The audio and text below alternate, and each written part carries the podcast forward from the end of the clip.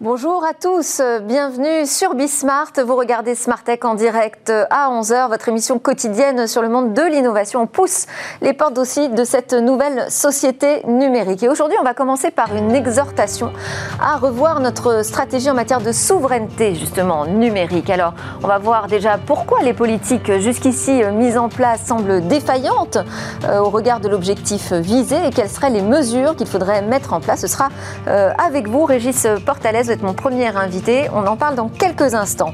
Et puis au cœur de cette émission, on va revenir sur euh, l'affaire euh, de l'été, en plein cœur de l'été, des révélations sur euh, un espionnage mondial. C'est le projet Pegasus. Alors pourquoi on revient sur cette affaire? Eh bien pour en comprendre tous les tenants et les aboutissants et surtout en, tirer les bons enseignements pour la suite. Et on continuera dans la même veine à parler de cybersécurité avec des actes moins spectaculaires mais tout aussi quotidiens et qui doivent nous alerter, nous faire prendre conscience des bonnes pratiques à adopter. Ce sera avec Damien Bancal dans le rendez-vous L'alerte cyber tout à l'heure. Et puis on conclura par un reportage sur un ancien pilote reconverti en entrepreneur.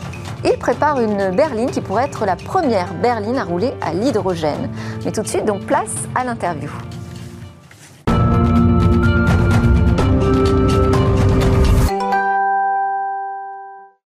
Alors on va parler de cette note sur la souveraineté numérique qui a été euh, diffusée par euh, diffusée et réalisée par euh, Intérêt Général qui est un groupe, une plateforme d'innovation politique et de recherche idéologique et également le collectif X Alternative dont Régis Portales est le fondateur.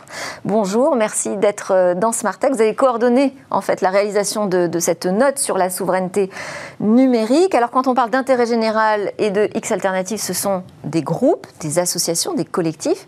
Il n'y a pas de signataire, je n'ai pas trouvé de nom moi, au bas de cette note. Oui, tout à fait. C'est un principe, c'est un principe d'intérêt général où euh, les notes sont signées par l'intégralité du collectif c'est-à-dire pas juste par l'association, enfin le, groupe. Et chez X Alternative, c'est euh, ce qu'on avait décidé aussi, c'est que quand on fait des publications euh, au nom du groupe, bah, c'est le groupe tout entier qui signe.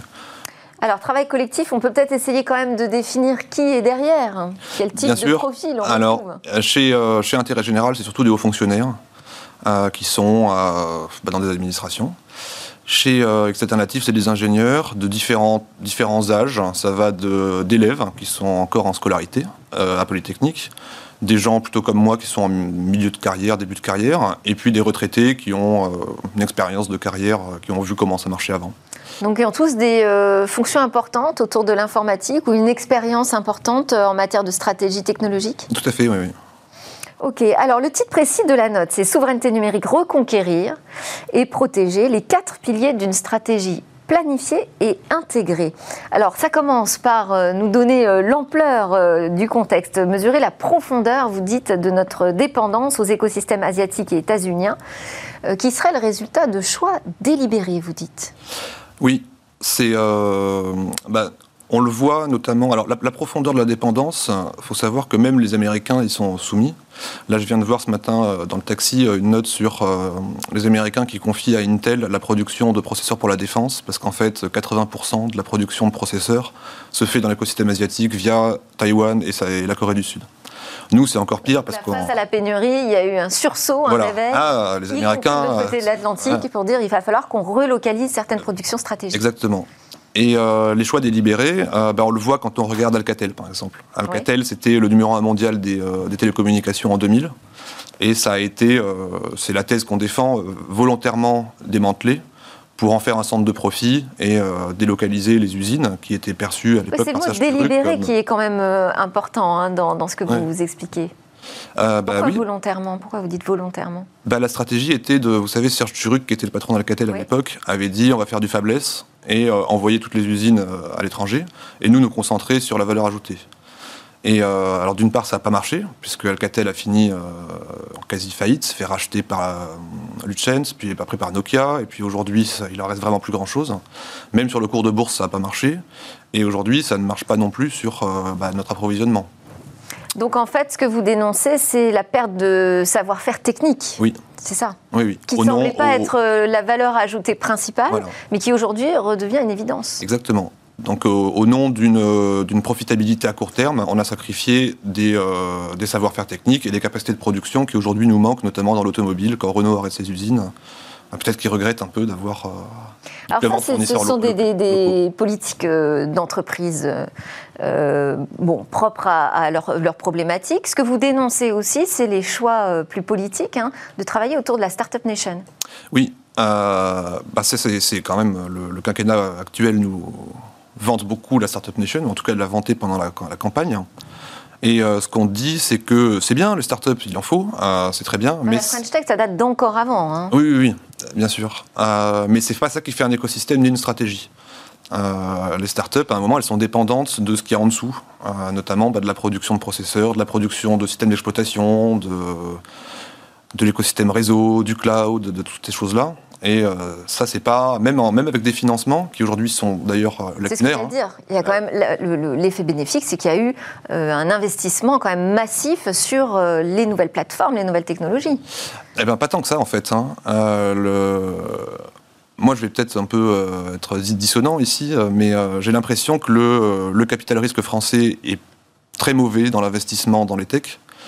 Euh, il y a quelque chose qui nous fait beaucoup de mal, je pense, c'est le mythe de enfin, du, du, créateur d'entreprise dans son, dans son garage, qui en quelques semaines fait quelque chose de merveilleux et euh, qui aboutit à sa licorne en deux ans, euh, alors qu'en fait, bah, il faut du temps, il faut du monde, il faut des compétences, il faut des gens à l'université. Ah, aujourd'hui, il y a des fonds qui investissent dans les deep tech qui sont justement dans ces problématiques de temps. Mais après, beaucoup de monde quand même me dit il y, a, des fonds pour les petites, les petites levées de fonds, et quand il s'agit de lever 150 millions, là, là c'est plus compliqué, mais ça progresse quand même.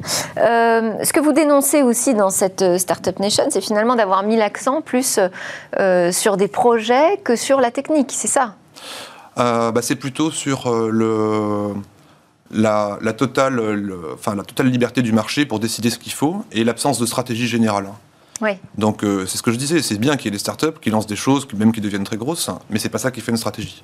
C'est pour ça qu'on parle de stratégie planifiée et intégrée. Alors qu'est-ce que ça veut dire justement une filière intégrée que vous appelez de vos voeux? Eh ben c'est ce qu'on détaille dans la note, c'est-à-dire qu'on, contrairement un peu à ce qu'on peut beaucoup lire sur le numérique, on défend l'idée que le numérique c'est un écosystème vertical qui part des mines de terres rares qui aujourd'hui sont en Chine ou euh, un peu ailleurs, mais essentiellement en Chine, leur raffinage, euh, donc on avait du raffinage en France, il y a une usine qui est en train de fermer de, silicium. Euh, sur les terres rares, c'est pareil. Ensuite, ça va à la conception de processeurs. Euh, ça, on a du monde, c'est ARM, mais qui est en train de se faire racheter par les Américains. Mm. la fabrication de processeurs, on a encore resté micro, mais ils ne savent pas faire des processeurs de pointe. ils savent faire surtout de l'embarquer, de l'intégrer pour pour l'aviation ou l'automobile.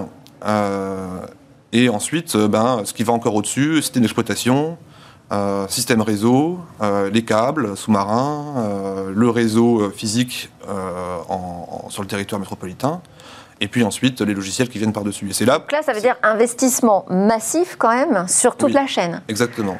Nous, ce qu'on défend. Et après, ça semble très très ambitieux. Hein. Oui, mais pas forcément tant que ça. pas forcément tant que ça. Là, Samsung, par exemple, vient de mettre 180 milliards de dollars, si je ne me trompe pas, sur trois ans pour euh, réinvestir dans les semi-conducteurs. Parce qu'ils se, font, euh, se font doubler, par, je crois, par TSMC, notamment par Intel, qui bénéficie des fonds du plan de relance américain. Et euh, c'est des, des, des, quantités d'argent, pas. La Corée du Sud, c'est à peu près l'équivalent de la France en un peu plus petit. Hein. donc si les Samsung met 180 milliards, peut-être que la France pourrait mettre pas forcément autant. Nous, on parle de 10 milliards pour racheter la moitié d'ARM, enfin un quart d'ARM. les Anglais mettraient 10 milliards pour en racheter un autre quart, et le reste, on le mettrait en flottant. Ça nous donnerait. Ce serait un investissement de l'État ça veut ah, dire... Alors, ça, je pense qu'on a des, financiers compétents pour le faire bien. Ça pourrait être financé par de la dette d'État. Ça pourrait être financé par une réorientation de l'épargne privée. Euh, on parle beaucoup en ce moment des 180 milliards d'épargne Covid.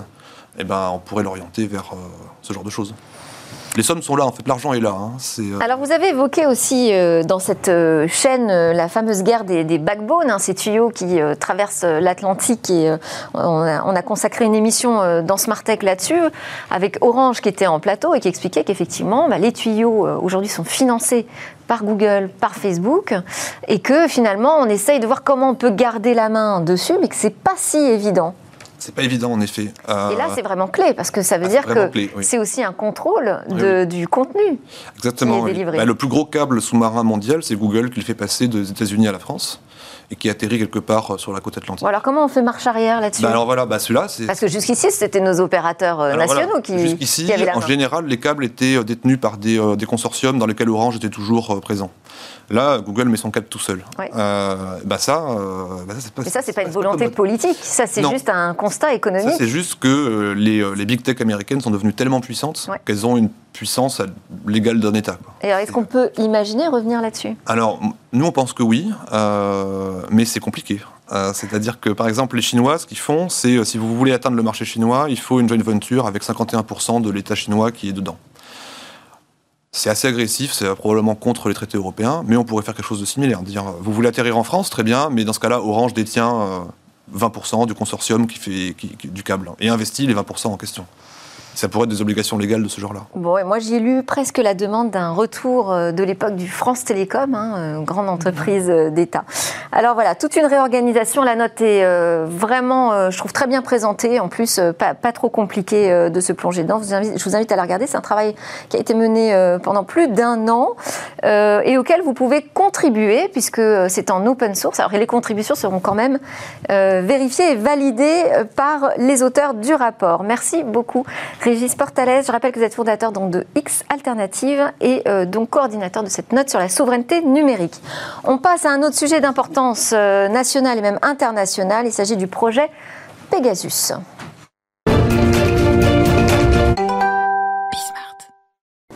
Alors le défi avec euh, mes invités dans ce talk, c'est qu'on comprenne vraiment tout de cette affaire euh, projet Pegasus qui a été révélé en juillet. C'est le fruit d'un travail euh, de, rédaction, 17 rédactions internationales réunies au sein d'un consortium, hein, au sein duquel on retrouve d'ailleurs la cellule d'investigation de Radio France ou encore Le Monde. C'est un travail d'enquête qui a été coordonné par l'organisation Forbidden Stories, avec le secours aussi des experts du Security Lab d'Amnesty International. Et il a été démontré donc que plus de 50 000 numéro de téléphone faisait partie des cibles euh, potentielles de Pegasus, un logiciel espion israélien, le tout réalisé pour le compte d'une dizaine de gouvernements. Voilà une affaire euh, euh, assez impressionnante euh, dont il faut tirer les enseignements aujourd'hui. On en parle donc avec Ingrid Schöllner, directrice marketing et membre du COMEX de Tetris, qui est un éditeur français de logiciels de cybersécurité, spécialiste de la neutralisation automatique des cyberattaques, créé en 2010 par deux anciens de la DGSE et Ivan Kiatowski, que vous avez déjà vu dans Smartech, chercheur en cybersécurité chez Kaspersky, qui là est une société de cybersécurité et de protection de la vie privée numérique fondée en 1997 à Moscou par le célèbre Eugène Kaspersky. Euh, je vais vous poser une question déjà à tous les deux. Tiens, est-ce que, euh, selon vous, c'est vraiment l'affaire la plus importante après les révélations de Snowden et, euh, et donc des écoutes mondialisées par la NSA la plus importante, je ne sais pas. Euh, Par contre, je pense que c'est la première fois que ce logiciel serait dévié de son usage prévu et utilisé à des fins d'espionnage contre des personnes euh, comme des journalistes et euh, des organisations non, gouvernementales. Donc finalement, la plus importante en volume, je ne sais pas, mais d'un point de vue stratégique ou politique, je pense. Oui, j'aurais tendance à être d'accord avec cette analyse. Effectivement, euh, quantifier quelle est la, révélation la plus importante ces dernières années, c'est pas toujours facile, mais avec l'affaire NSO, pour moi, on a quand même franchi un palier dans la démocratisation. Donc NSO, c'est le nom euh, de ah, l'éditeur. Oui, pardon, NSO Group, qui est le, créateur de ce logiciel Pegasus, il y a vraiment une démocratisation de ces outils d'attaque qui, à une époque, étaient vraiment l'apanage de gouvernements, de, de puissances souveraines, et qui tombent peu à peu en fait dans des sociétés privées qui, elles, revendent ces capacités au plus offrant quelque part. Et donc, on a vraiment cette progression des outils d'attaque qui sont plus démocratisés et donc accessibles à de plus en plus d'acteurs. Et ça, à mes yeux, c'est très problématique. Qu'est-ce qu'on sait justement de cet éditeur euh, NSO euh, Moi, j'ai noté qu'ils ont été créés en 2011. C'est pas des petits jeunes qui viennent d'arriver sur le marché quand même. Entreprise euh, israélienne, je le disais, donc qui vend un outil quand même décisif, hein, a priori uniquement dédié à la lutte contre le terrorisme et le banditisme. Et là, les révélations des journalistes nous disent que bah, finalement, ça représente qu'une infime partie de leur business, cette lutte contre le banditisme. Qu'est-ce qu'on en sait? Est-ce que vous connaissez, vous, NSO alors, on connaissait NSO depuis euh, plusieurs années dans le milieu de la cybersécurité parce qu'ils ont toujours eu un business qui était euh, de vendre des vulnérabilités logicielles, de vendre une manière. En fait, ils vendent une capacité. C'est-à-dire, si jamais vous êtes client de NSO, vous avez le pouvoir de pénétrer n'importe quel iPhone partout dans le monde à distance. Et c'est ça vraiment la capacité qu'ils vendent. Alors, ensuite, ils, ne sont pas en mesure de dire, alors si on les croit, qui, contre qui cette capacité est utilisée. Donc l'intérêt de ces révélations qui ont été faites par le consortium Forbidden Stories et Amnesty International, c'est qu'ils ont eu accès à une liste de numéros de téléphone qui étaient susceptibles d'avoir été attaqués par euh, les utilisateurs de NSO. C'est-à-dire qu'ils ne sont pas forcément tous été ciblés, mais ils étaient dans une liste où potentiellement il pouvait y avoir une attaque ultérieurement. Et dans cette liste, on trouve eh ben, des euh, organisations non gouvernementales, euh, des journalistes, bien sûr des présidents de la République, des avocats. Des avocats, voilà, donc toute une population qui, a priori,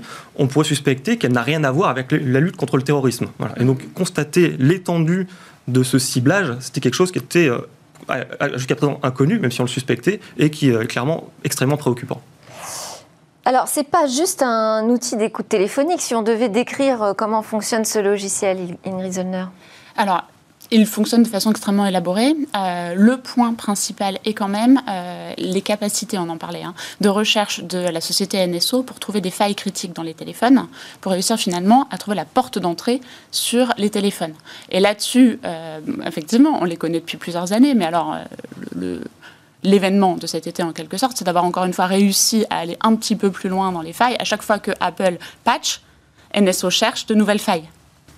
Et donc le, principe est vraiment de, à chaque fois, chercher de nouvelles failles pour bah, réussir à vendre leurs produits. Ce qu'on appelle les failles zéro day, c'est-à-dire qui n'ont pas encore été détectées. Exactement, qui n'ont pas encore été patchées aussi par euh, l'éditeur, par Apple en l'occurrence. Et ce qui fait que euh, cet outil peut s'installer sur un téléphone sans aucune action euh, volontaire de l'utilisateur. Voilà. Pas de clic, pas d'erreur en fait de l'utilisateur. Ça, c'est le côté le plus fourbe, de, je pense, de, de, toute cette, de tout ce dossier et le côté aussi le plus actuel. Il me semble que c'est là vraiment sorti cette année l'utilisation de zéro clic par Pegasus.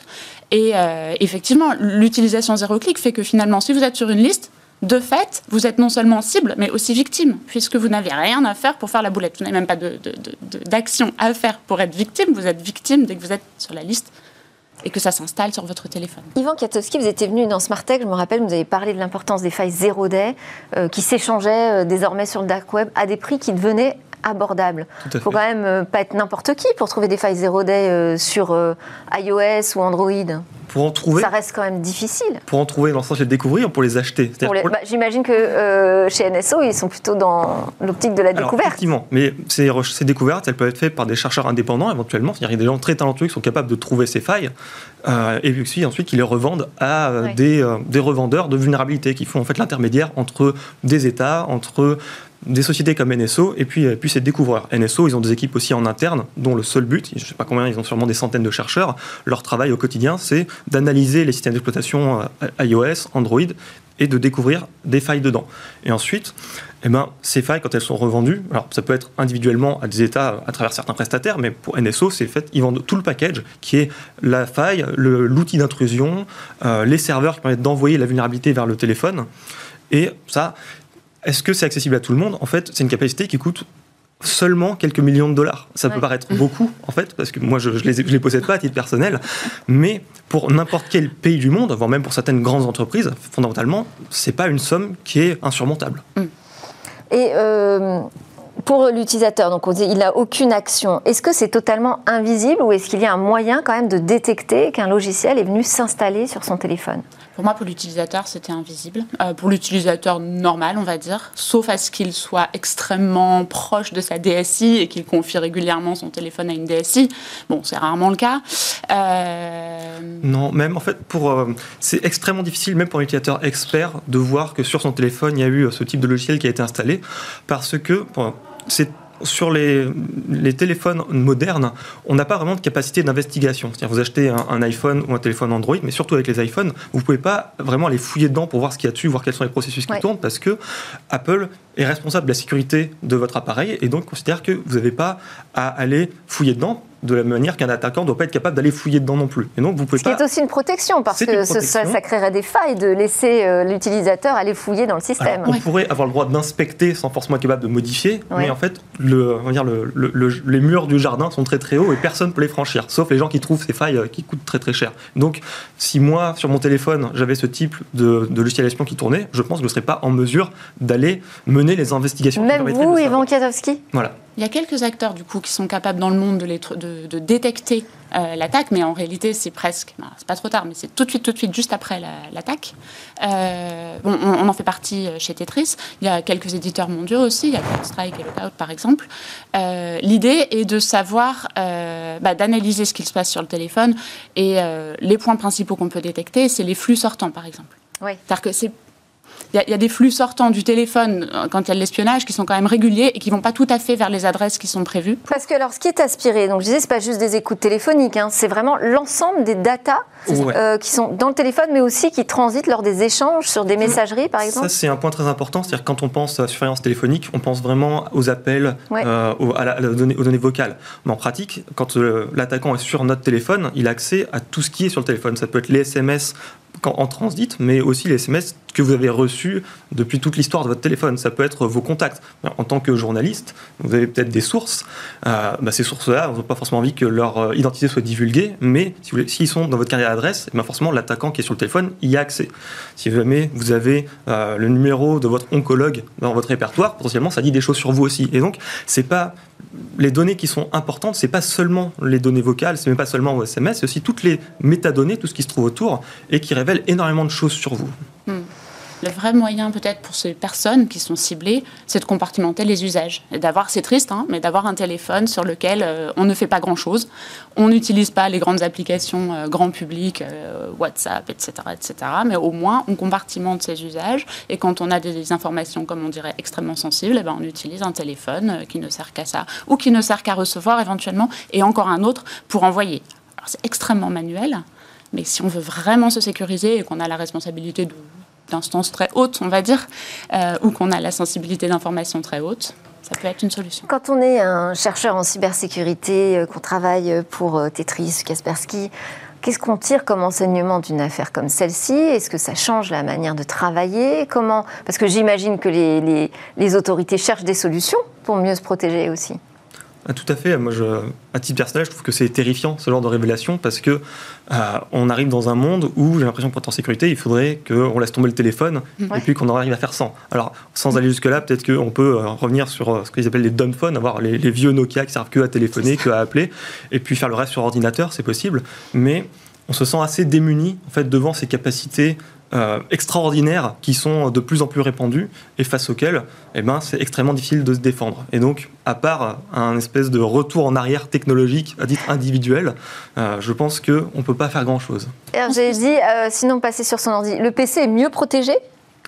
Le modèle de, risque du PC, il est un petit peu différent. C'est-à-dire que on peut trouver des failles zéro day aussi sur son système d'exploitation fixe. les, PC sont un peu plus protéger d'une certaine manière, dans le sens où si jamais j'ai votre numéro de téléphone, je peux vous appeler tout le temps. Si jamais vous avez mon adresse IP, vous ne pouvez pas forcément vous connecter à mon ordinateur, parce que devant, en termes de réseau, chez moi, j'ai une, une, Livebox ou une Freebox qui fait quelque part un peu rempart devant ce type d'attaque. Et donc, c'est plus dur pour un attaquant d'aller toucher mon ordinateur directement qu'un téléphone qui lui en fait est toujours connecté au réseau, toujours accessible tout le temps. Ce que je pense, c'est que finalement, cette attaque, cette opération a permis une prise de conscience quand même qu'il y a plusieurs canaux pour se faire attaquer. C'est-à-dire qu'en ce moment, enfin récemment dans les médias, on entendait parler quasiment exclusivement des ransomware sur les systèmes d'entreprise, donc ordinateurs et serveurs. Là, on entend parler d'autres choses, d'espionnage sur mobile. Finalement, ça a permis, nous, ce qu'on a vu de nos clients, que euh, les entreprises se rendent compte que les téléphones portables sont aussi un vecteur d'attaque parfois différent, puisque espionnage, c'est pas tout à fait comme ransomware, mais enfin bon, à la fin, euh, pour nuire à l'activité de l'entreprise, c'est quand même pas mal. Euh, et voilà, donc finalement pour nous, en tout cas, ça a permis une prise de conscience du fait que les systèmes informatiques des entreprises bah, sont tous interconnectés. Assez facilement, on utilise son téléphone personnels pour des usages professionnels. Donc ça a aussi permis de rééduquer sur attention, on fractionne un petit peu les usages, ou alors on, sollicite sa direction informatique avant d'installer quelque chose, etc. Donc il y a quand même une prise de conscience positive de toute cette histoire. Oui, mais ça fait partie euh, des meilleures parades, je dirais. C'est euh, cet euh, éveil, en fait, de faire prendre conscience des dangers. Exactement. Je, je suis d'accord là-dessus. C'est vrai qu'on a beaucoup parlé, y compris sur ce plateau, de ransomware et de menaces qui ciblaient les entreprises. Et bien sûr, elles sont aussi ciblées par ce problème spécifique. Mm. Mais ce qui est intéressant avec ces révélations du groupe NSO, c'est de montrer que la société civile, elle aussi, elle est concernée par ces problématiques de cybersécurité. Mm. Que vous, comme moi, potentiellement, un jour, on pourrait tomber dans le collimateur d'un État ou alors d'une organisation qui aurait ces capacités et se retrouver espionné aussi. Et donc, c'est vraiment, ça rappelle que la cybersécurité, c'est un problème qui concerne tout le monde et pas seulement les grands groupes, pas seulement les entreprises. Quelles solutions alors on peut apporter? Quelles, sont les bonnes pratiques pour euh, euh, le citoyen lambda, justement? En un, mettre à jour ses, téléphones mettre à jour ses systèmes d'exploitation. On a eu suite à l'affaire Pegasus. Parce qu'elles sont corrigées quand même rapidement, ces failles euh, zéro day? Dès qu'elles sont découvertes. Ça peut prendre combien de temps Plusieurs semaines. Plusieurs mois. Il y en a, il y a des cas où les zero day euh, persistaient pendant des années. Tant qu'ils ne sont pas utilisés ou tant qu'ils ne sont pas découverts, fondamentalement, on ne peut pas vraiment euh, les corriger. Et alors, question euh, totalement naïve, mais alors, une fois qu'une faille est corrigée, je mets à jour mon système d'exploitation, est-ce que ça veut dire que ça va avoir chassé ah bah. le logiciel espion? Ça nettoie rien. Ça permet juste d'éviter que la porte, celle-là, soit encore ouverte. Donc si le mal est fait, c'est trop tard. Euh, Même après une mise à jour. Euh, si le mal est fait, ben là, donc Amnesty International a. Parce que quand on clique sur la mise à jour, on dit ça répare, ça corrige des failles et tout ça, donc on a l'impression qu'on va se retrouver à l'abri, mais en fait. Bah, ça ferme la porte, mais si le méchant est dedans si le voleur est dans la maison, bah vous fermez la porte, mais il a le temps de faire ses, sacs en quelque sorte. C'est un peu la même. C'est ça. Vous êtes d'accord, Yvan Je suis complètement d'accord. Mais Amnesty a publié certains outils informatiques qui sont actuellement un peu difficiles à utiliser, mais qui permettent de vérifier sur le téléphone si jamais il n'y aurait pas des traces de compromission qui seraient liées à, Pegasus, mais aussi potentiellement à, d'autres logiciels. Et donc, si jamais vous avez quelqu'un qui se connaît un peu en informatique et que vous suspectez que vous pourriez avoir fait l'objet de ce type de surveillance téléphonique, euh, ben, ça vaut la peine d'essayer de, faire ces tests-là. On a aussi un projet open source chez Kaspersky qui permet d'analyser les flux sortants d'un téléphone et puis de regarder si ça ne ressemble pas à quelque chose de malveillant. et ça, c'est gratuit, donc euh, éventuellement, ça peut euh, voilà, mériter... ça peut être un premier, un premier signal d'alerte. Mais donc ensuite, si le mal est fait, il n'y a qu'une chose à faire, c'est jeter son téléphone, changer de numéro? Pas nécessairement, on a des opérations de... Enfin, chez, chez Tetris, on a lancé des opérations de, nettoyage a posteriori. C'est laborieux par contre, ça demande, des, ça demande des équipes pointues. Bon, on les a mis en œuvre. C'est plus simple de changer de numéro. C'est moins cher aussi. Après, par moment, c'est difficile pour certaines personnes de changer de numéro, changer de device, changer d'appareil, etc. Mais euh, effectivement, pareil, si jamais ça peut aider, on a mis chez Tetris en place un MTD, donc une application qui permet de savoir si vous avez été touché gratuitement sur Apple. Bon, elle est en ligne depuis des mois, mais effectivement, on a eu un pic de téléchargement sur le mois de juillet et depuis. Euh, voilà, c'est gratuit, Tetris MTD sur Apple. Euh, ça permet au moins de savoir si le téléphone deux outils gratuits qui permettent de vérifier si tout se passe correctement sur son téléphone. Euh, Est-ce qu'on peut revenir sur la technique de Pegasus, en fait? Est-ce qu'on sait véritablement comment travaille euh, NSO alors, comment il travaille à, quel niveau? C'est-à-dire au niveau de la recherche techniquement, c'est-à-dire le déroulement d'une attaque. Alors, la manière dont ça fonctionne, c'est qu'ils ont trouvé des vulnérabilités dans certains composants logiciels. Par exemple, si on prend le cas d'Apple, euh, il me semble que la vulnérabilité était dans iMessage, donc mhm. l'application pour recevoir des messages. Et ils trouvent une faille dedans qui euh, est liée à la manière dont euh, les messages reçus sont traités par le système d'exploitation. Il y a un bug qui fait que quand on reçoit un, message qui est formaté de telle manière, les détails peu importe, le système a une erreur et ensuite euh, il effectue une action qu'il ne devrait pas effectuer. Et donc, le, scénario, c'est vous recevez un SMS et votre téléphone, la vulnérabilité est déclenchée et au lieu de vous afficher un SMS, il va installer une application. Ou alors il va se connecter sur Internet, télécharger un package et puis, et puis l'installer. À aucun moment vous aurez. Donc il y a quand même une phase de téléchargement ah qui n'est pas liée à un clic, mais qui est liée quand même à une action sur mon téléphone, à la réception d'un message. Mais elle est invisible. Elle est invisible parce que. Mais ce message, il vient bien de quelqu'un. Bien sûr, mais oui, vous allez voir 06, message entrant. Et vous n'allez pas l'ouvrir parce que vous ne connaissez pas la personne, mais c'est fait. Non, vous ne le lirez même pas. Il n'atteint il atteint ah pas votre boîte de réception, c'est-à-dire il est reçu, le téléphone le traite, et comme il y a un bug, bon, le bug ensuite conduit à l'installation d'un logiciel, mais en fait il n'arrive pas jusqu'à votre boîte de réception, il s'arrête avant, et donc il n'y a rien à voir. Vous ne ah pouvez, pas, euh, vous, vous pouvez pas regarder votre répertoire et, ou dans votre boîte de réception et regarder s'il n'y aurait pas un message qui était suspect. Il n'existe pas. Et alors, une fois que ce, logiciel est installé, qu'est-ce qu'il fait dans le téléphone? Comment fait-il pour capter, aspirer l'ensemble des données?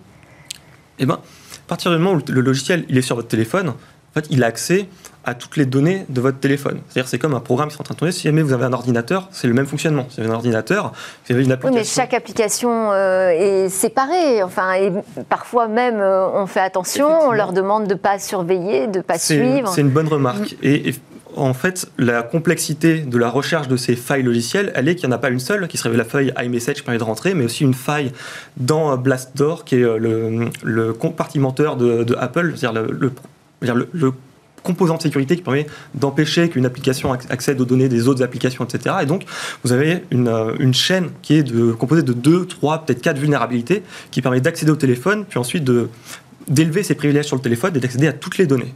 Ça, prise de contrôle et export des data. Finalement, ce qu'il faut retenir, effectivement, c'est que l'attaque vise à prendre le contrôle de votre appareil. Donc, c'est lié quand même à plusieurs failles qui sont euh, exploitées. Voilà. Et plusieurs millions d'euros de coûts quand même.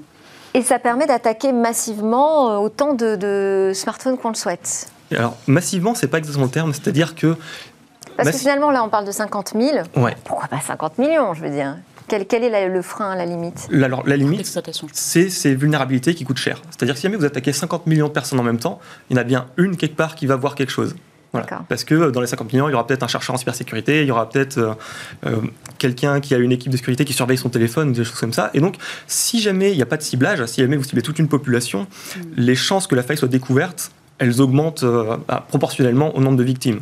Et donc c'est pour ça qu'il y a quand même cette obligation de cibler un peu, c'est que si jamais vous voulez que les zéro day persistent dans le temps, vous êtes obligé de, de, faire un petit peu attention avec. Voilà, c'est le seul frein mm.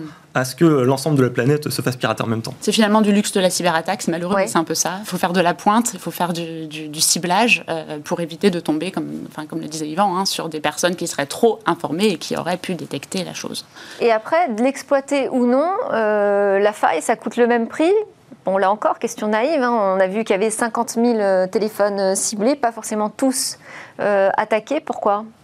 Alors, c'est une bonne question. Ça coûte le même prix, c'est-à-dire que ce qui est acheté, qui coûte euh, quelques millions d'euros, c'est la capacité. La capacité, c'est pouvoir rentrer sur n'importe quel téléphone, n'importe quand. Voilà. Et après, vous en, choisissez un, vous en choisissez 50 000, c'est, le, c'est pareil. Voilà, ça change rien. Vraiment, le, seul critère, c'est si jamais vous attaquez trop de téléphones, un jour, potentiellement, il y en a un d'entre eux. Après, il faut voir la capacité du traitement euh, de la donnée qui est récupérée. Après, il faut voir les analystes, il faut voir mm. les gens qui peuvent. Euh, c'est pour ça que derrière, on retrouve des gouvernements, hein, pas des particuliers.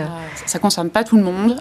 ça a permis une sensibilisation de beaucoup de monde. Et en ça, je répète, je trouve ça super chouette, en, quelque sorte, c'est malheureux, mais super chouette, c'est un grand mot, mais ça a permis de sensibiliser les entreprises, de sensibiliser les particuliers au risque de l'espionnage, au risque des cyberattaques un peu plus. Mais Pegasus en soi, le, sujet dont on parle euh, depuis, depuis cet été, n'a touché précisément que, entre guillemets, 50 000 personnes. J'apporte juste une petite nuance là-dessus, qui est que c'est c'est quand même grave dans la mesure où il y a des gens qui ont été espionnés par Pegasus et ensuite qui ont été arrêtés et ou tués. Donc on parle quand même de, de, gouvernements non démocratiques qui ont utilisé cette capacité. Euh, il y a eu des euh, rumeurs. Il y a des tensions aujourd'hui très fortes entre l'Algérie et le Maroc. Voilà, il y a eu euh, les cartels mexicains qui ont eu accès au logiciel à une époque, qui ont servi pour aller bah, retrouver des gens qui recherchaient et puis les assassiner. Donc c'est quand même quelque chose de c'est-à-dire que là, on a euh, un génie technologique qui euh, devient une arme euh, de puissance nucléaire aux mains des mauvaises personnes. Et le génie est sorti de sa bouteille. Et donc, on est impuissant face à ces attaques zéro day aujourd'hui alors, Parce que c'est un peu ce que dit l'agence de sécurité allemande. On a dit que c'est très difficile d'envisager des mesures de prévention. C'est vrai. Voilà. À titre individuel, on est, on est assez démunis. Donc, à, part revenir sur des téléphones qui euh, n'ont pas en fait les capacités techniques de tourner des, faire tourner des logiciels. C'est revenir au low-tech, là, si Revenir au low-tech, c'est une solution. Euh, essayer d'être euh, extrêmement vigilant sur son propre téléphone et puis avoir des contrôles de sécurité réguliers si jamais vous avez cette capacité, mais qui est un luxe qui n'est pas donné à tout le monde. Et puis, eh ben sinon, au niveau étatique, il peut y avoir plus de régulation, plus au niveau international, il y a des solutions certainement. C'est-à-dire que le logiciel Pegasus, qui est fabriqué par une société israélienne. Il est ensuite commercialisé à l'étranger avec des autorisations à l'exportation du gouvernement israélien, potentiellement, il peut y avoir peut-être des discussions au niveau diplomatique sur est-ce que, oui ou non, on autorise la diffusion de ce type de logiciel. Oui, la question se pose, effectivement. Merci beaucoup, Ingrid Zellner, directrice marketing et membre du COMEX, chez Tetris et Ivan Kiatowski, chercheur en cybersécurité, chez Kaspersky, pour ses éclairages et ses premiers enseignements après euh, les révélations du projet Pegasus. Juste euh, une petite pause avant de reprendre. On continue sur la cybersécurité avec un bilan de l'été cyber catastrophique au quotidien.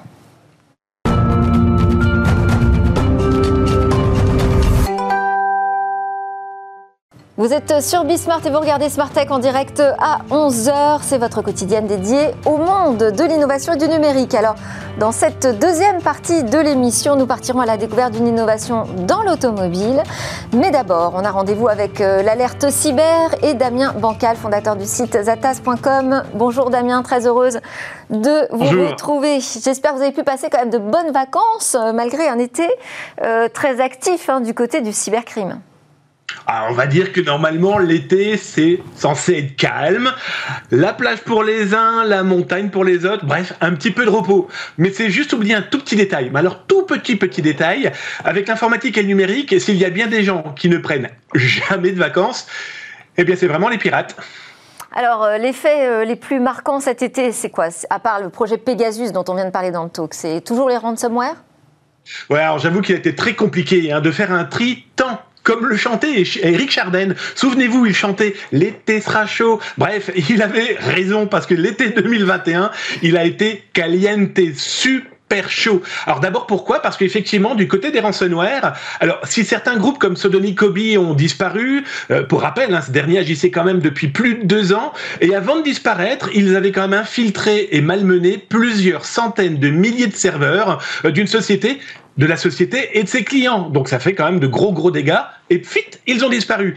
Alors, il faut savoir que malheureusement, un disparaît et des dizaines d'autres apparaissent. J'ai pu référencer cet été pas moins de 22 nouveaux groupes pirates, alors des maîtres, chanteurs, hein, à être sortis des méandres du web. Alors, certains ont simplement changé de nom, ça c'est une technique. On change de nom, c'est soi-disant pour totalement disparaître.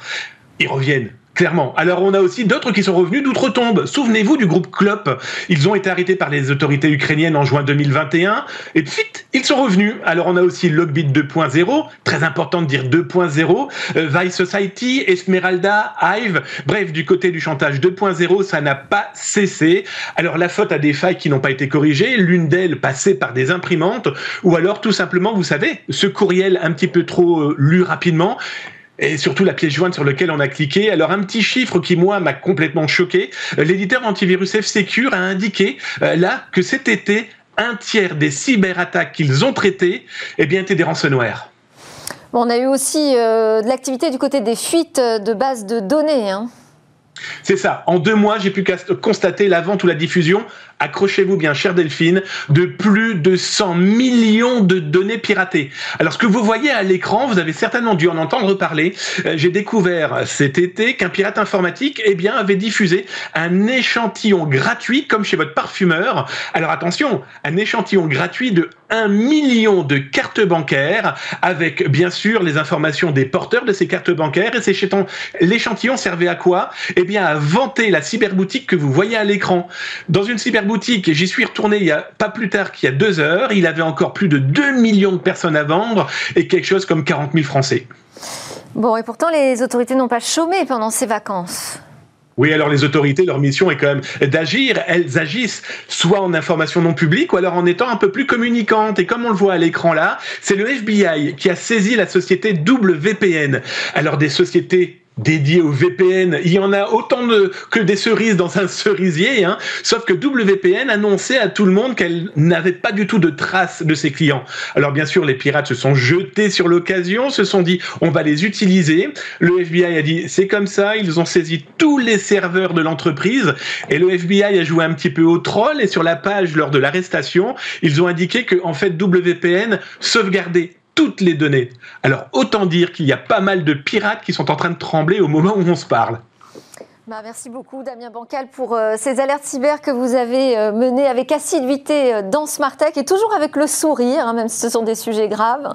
Voilà, on les accepte peut-être mieux avec votre sourire Damien. Et pourtant, vous allez partir vers d'autres aventures professionnelles et donc on ne vous retrouvera plus aussi souvent dans Smartech. Je vous appellerai quand même Damien. Merci beaucoup. Avec grand plaisir. Alors on continue Smartech. Alors à suivre, c'est une séquence reportage. On va voir ceux qui font demain.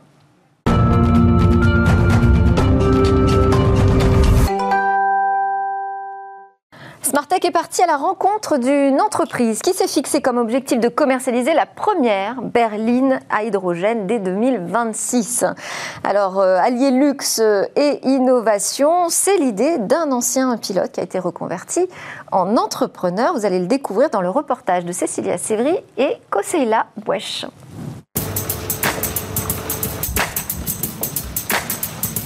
J'ai été pilote de, pilote de course pendant, euh, pendant des années et puis pilote de développement dans un programme euh, euh, qui visait à, développer une voiture de course à hydrogène. Euh, donc ça a duré pour moi pendant, pendant 7 ans où ça a été une vraie découverte voilà, de, ce qu'était cette technologie de, la pile à combustible, de l'hydrogène. et ce qui était très intéressant pour moi, c'est que finalement cette technologie, on l'a développée dans des conditions les, plus exigeantes possibles parce que on avait une target, c'était bah, d'aller chercher la performance. Et donc voilà, ça m'a vraiment appris euh, à, découvrir cette euh, technologie, la maturité euh, qu'elle pouvait avoir et puis surtout la, potentialité. et c'est pour ça que j'ai ensuite créé Opium avec cet objectif de commercialiser une voiture haut de gamme à hydrogène.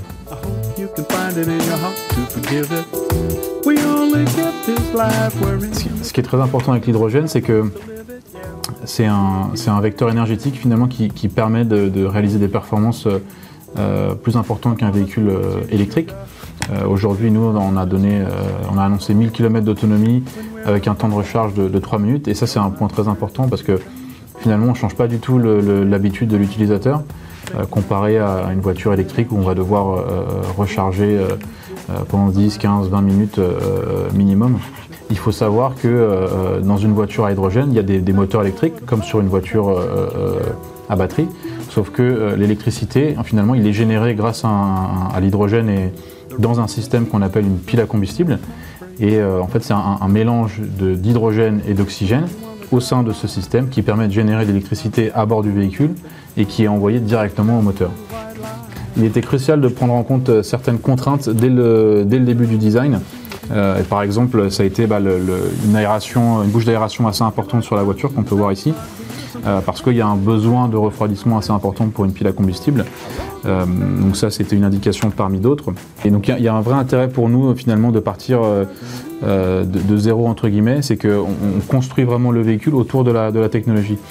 Et comme vous pouvez le voir Ici, voilà, on a cette ce qu'on appelle une plateforme technologique sur laquelle on va avoir bah, tout le système de propulsion, le système de stockage à hydrogène, on voit ici les réservoirs, les moteurs électriques qui sont cachés derrière, et puis toute la partie pile à combustible qui permet de générer l'électricité à bord du véhicule, qui est ensuite envoyée au moteur électrique.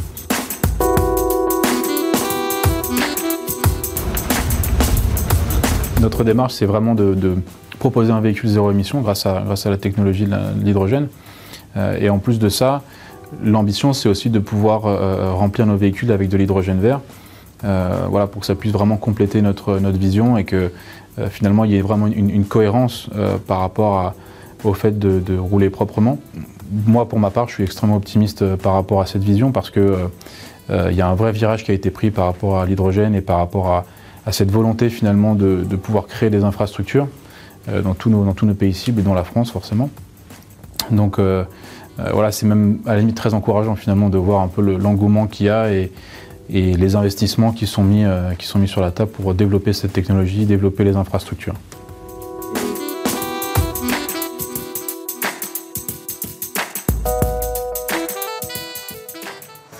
C'était notre séquence Ils font demain. Merci à tous de suivre Smart Tech sur Bismart, à la télé, sur le web et les réseaux sociaux. On se retrouve demain pour de nouvelles discussions sur la tech. D'ici là, restez en alerte.